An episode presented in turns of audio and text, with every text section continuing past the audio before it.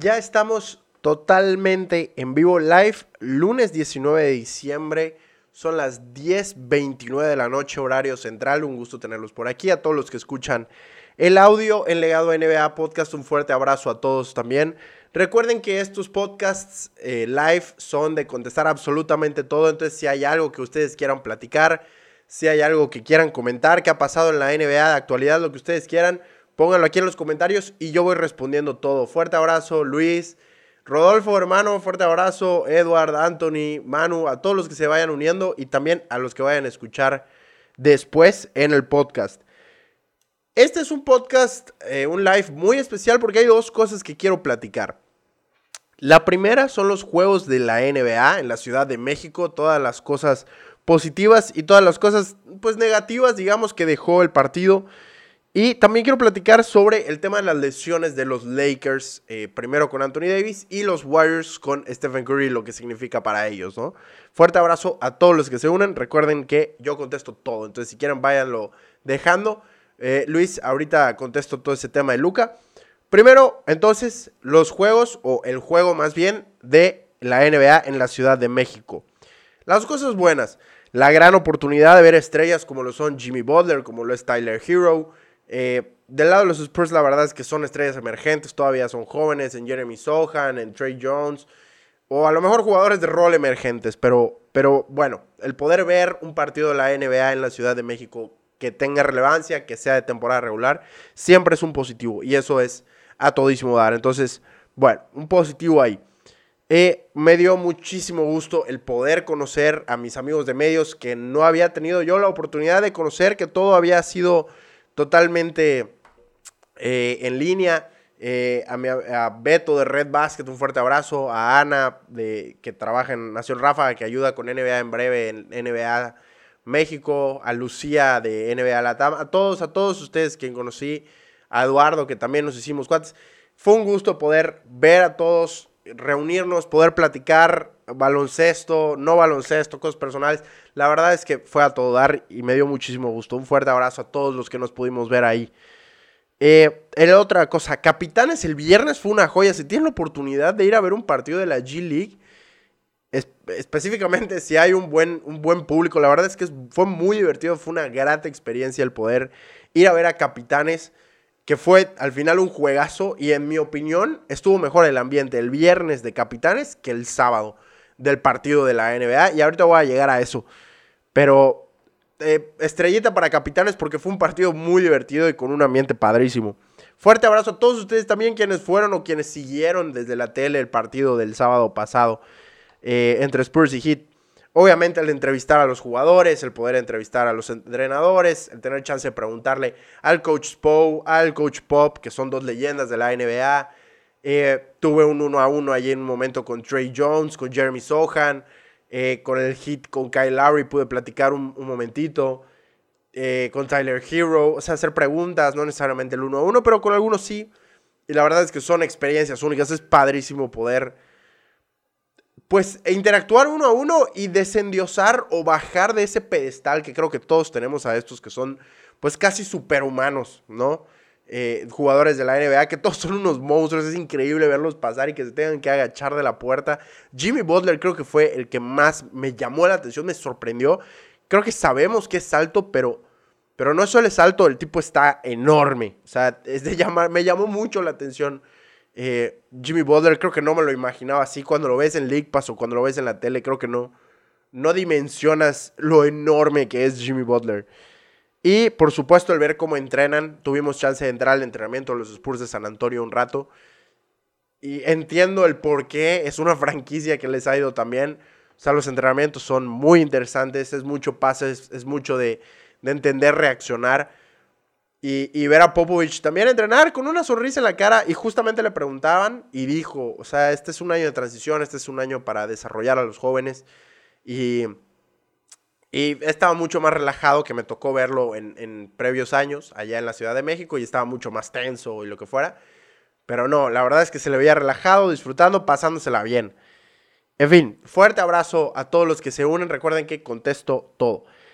Las cosas malas que nos dejó la NBA Ciudad de México. Obviamente el tráfico, todo lo que involucra la Ciudad de México es bien pesado.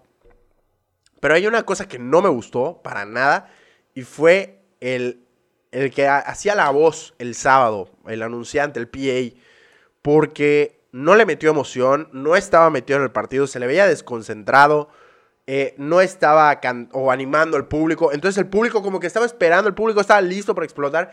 Y en ese cuarto cuarto se sintió porque se metió, porque el partido estaba bueno y así. Pero en años anteriores ha sido Fernando Tirado, un fuerte abrazo a él. Y lo ha hecho muy bien, muy bien, la verdad es que lo hacía Fernando. Este año, mal. O sea, y eso hizo que el ambiente, por eso les digo que creo yo que el viernes estuvo todavía mejor que el sábado, porque todos estaban cantándose el viernes, todos estaban metidos, todos, o sea, el ambiente el viernes estuvo muy divertido.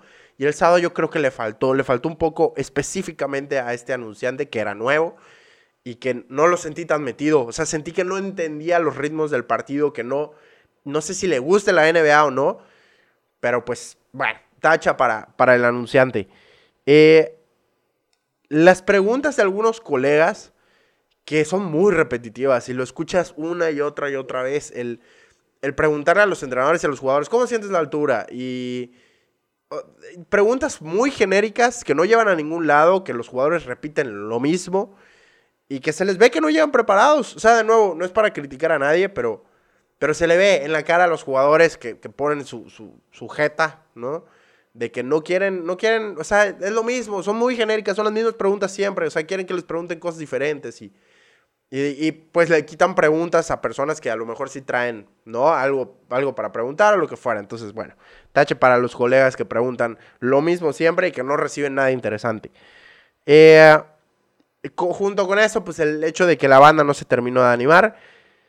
Y el juego acompañó bastante hasta el último cuarto. Y ya al final, en el último cuarto, se despegó el hit. Una lástima que no pudimos ver un partido que estuviera cerrado hasta el último momento. Pero bueno, ni modo. Eh, se entendía y creo que muchos esperábamos que el Heat metiera una madriza. No terminó siendo eso, ganaron como por 10. Pero bueno, lástima. En fin, un fuerte abrazo a todos los que se unen. Recuerden que contesto todo. Eh, preguntados por aquí, Luis, ¿qué fue lo que pasó con Luca y Kid? El tema de que Luca se la vive y se la vive reclamando y diciendo y reclamando y diciendo y reclamando y diciendo hasta que los árbitros se hartan y pues ya empiezan a tirar técnicos para todos lados. Y pues en esta ocasión le tocó doble técnico a Luca. Kid se metió, empezó a quejarse. Y entonces también le tocó técnico a él. Lo sacaron, los expulsaron a los dos. Y los Mavericks perdieron como por 25.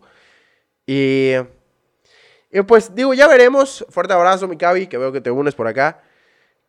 ¿Qué pasa con los Mavericks que han sido súper mediocres? La verdad es que han sido un equipo de altas muy altas, de bajas muy bajas y un equipo que eh, del cual no se puede confiar del todo después de unas finales de conferencia. Ya veremos si después de eh, o en el giro de este año, en el 2023, estos Mavericks agarran otro aire y se les ve diferentes. Eh, lo otro que quería platicar y el tema de la lesión de Anthony Davis y el tema de la lesión de Curry, que los dos podrían estar fuera alrededor de un mes. Para Lakers, yo creo que esto significa que la temporada ya se fue al caño. Anthony Davis estaba jugando el mejor baloncesto eh, tal vez de su carrera en estos últimos partidos. Y, y, el que se lesione y al parecer es algo más grave de lo que se pensaba. es una lesión que a lo mejor lo puede dejar un mes fuera o hasta más. Pues digo, lo vimos hoy, los Lakers perdieron por, por 20 contra los Suns.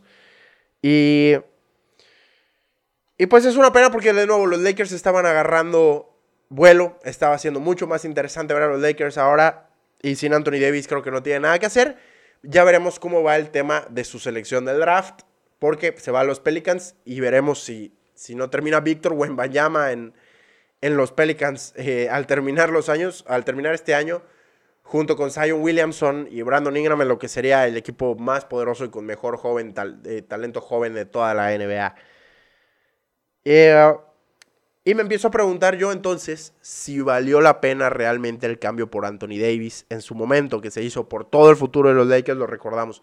Brandon Ingram, Josh Hart, Lonzo Ball, eh, y, una cantidad de una selección, eh, una, una, cantidad de selecciones del draft enorme, que termina poniendo en el hoyo a los Lakers en caso de que en caso de que pues este tipo de cosas pasaran donde Anthony Davis se lesiona y entonces los Lakers la temporada se va se va a la basura y pues los Pelicans terminan con un pick altísimo porque no tiene restricciones. En fin, ya veremos si los Lakers de alguna forma logran darle la vuelta o si deciden usar esos dos picks que todavía tienen para conseguir eh, jugadores que puedan ayudarles este año. Pochín, abrazo. ¿Qué partido te gustaría ver en México el próximo año? Lo decían en una conferencia de prensa, lo dudo. Eh, me gustaría ver a los Warriors, me gustaría ver a los Lakers, me gustaría que vinieran los, eh, los Suns con este equipo que traen. Mm, es raro que vengan equipos del, del este. Eh, aunque hace dos años tuvimos a los Pistones. Usualmente nos traen a, equipos jóvenes que a lo mejor todavía se están desarrollando. Me gustaría ver a los Pistons porque tienen un núcleo joven bien interesante. Ah, pero yo creo que todo el mundo se muere de gana. Se, muere de ganas de ver a, los Lakers por aquí. Se muere de ganas de ver a los Celtics por aquí. No lo creo. Creo que seguiríamos viendo a los Spurs eh, el año que viene. Posiblemente regresen al Heat, a jugador, eh, a lo mejor al Magic de Orlando, que hace rato no vienen. Eh, ¿Qué otro por ahí? Pues a lo mejor a los Rockets también, que son jóvenes y que, y que tienen un núcleo interesante. Ya veremos. Me gustaría a mí, a los Warriors, me gustaría tener, por ejemplo, a los Kings de Sacramento. Creo que sería un equipo divertido de ver. Ah, Rod, ¿cómo viste los tiros de Sohan con una sola mano? Pues ya lo vimos ahí tirar en México, ¿no? no, no, trae, no trae mucha técnica de tiro ni ningún tipo de, toque con el balón. Entonces, pues lo que le funcione. O sea, si le funciona tirar con una mano, bien. A mí me gustaría ver, la verdad, algún jugador que se anime a empezar a tirarlas por abajo, porque creo que funciona, pero, pero a la banda le da, yo creo que le da pena a los jugadores. Tiraste todos los equipos, pues es que son 30. Entonces, te tiré, bueno, ahí te va, te voy a tirar mis tres favoritos que me gustaría ver, Poncho. Ah, me gustaría ver a los Kings, me gustaría ver a los Suns y me gustaría ver a los Mavericks con Luka Doncic otra vez. Siendo realistas, obviamente me gustaría ver a los Warriors y a los Lakers, pero no creo que se pueda. Entonces, te voy a decir que esos tres serían de mis equipos favoritos. Y uno más, los Pelicans de Nueva Orleans con Zion Williamson, ¿no? Y quien sea que vayan a draftear el año que viene porque sé que el viaje no es tan pesado. Entonces, pues esos cuatro te voy a dar. Y la lesión de Curry, que ayer ganaron eh, los Warriors eh, con una gran actuación de Jordan Poole. Veremos si logran mantener a flote esta situación. No lo creo. Curry claramente es el mejor jugador del equipo. Y, y dependen mucho de lo que hace él. Veo una situación donde a lo mejor Clay Thompson tenga que prenderse, donde Jordan Poole agarre esa batuta como el mejor jugador del equipo. Draymond Green eleve su nivel. Y aún así, creo que va a ser un mes bien complicado para los Warriors sin Stephen Curry. Esperemos que Curry tenga una pronta recuperación y que estos Warriors puedan estar, pero vamos a ver si no terminan estos Warriors y estos Lakers. Digo, los Lakers a lo mejor fuera del play-in, pero los Warriors en el play-in luchando por su vida en los playoffs. Ya veremos. Eh, creo que estas lesiones tanto de Anthony Davis como de Curry les está pesando muchísimo o les va a pesar muchísimo a estos dos equipos. En fin, la verdad es que fue un live bastante cortito, eh, pero lo queríamos hacer así, lo quería hacer así rápido para poder irme a terminar el partido entre Kings y, eh, Kings y Charlotte, que se puso bueno. Y nada, un fuerte abrazo a todos los que se unieron, a los que escuchan esto como audio después en el podcast, a todos los que preguntaron, que andan al pendiente por aquí. Y como ya saben, todos los lunes y los miércoles andamos haciendo live sin falla, terminando el partido más interesante. Hoy la verdad es que pues tenía el de Suns Lakers apuntado, lástima por lo de Anthony Davis. En fin, un fuerte abrazo a todos, descansen, sigan disfrutando la NBA, la Navidad ya está a la vuelta de la esquina y con ello pues los partidos más interesantes tal vez del año. Fuerte abrazo, Ponchín, descansen, sigan disfrutando de la NBA.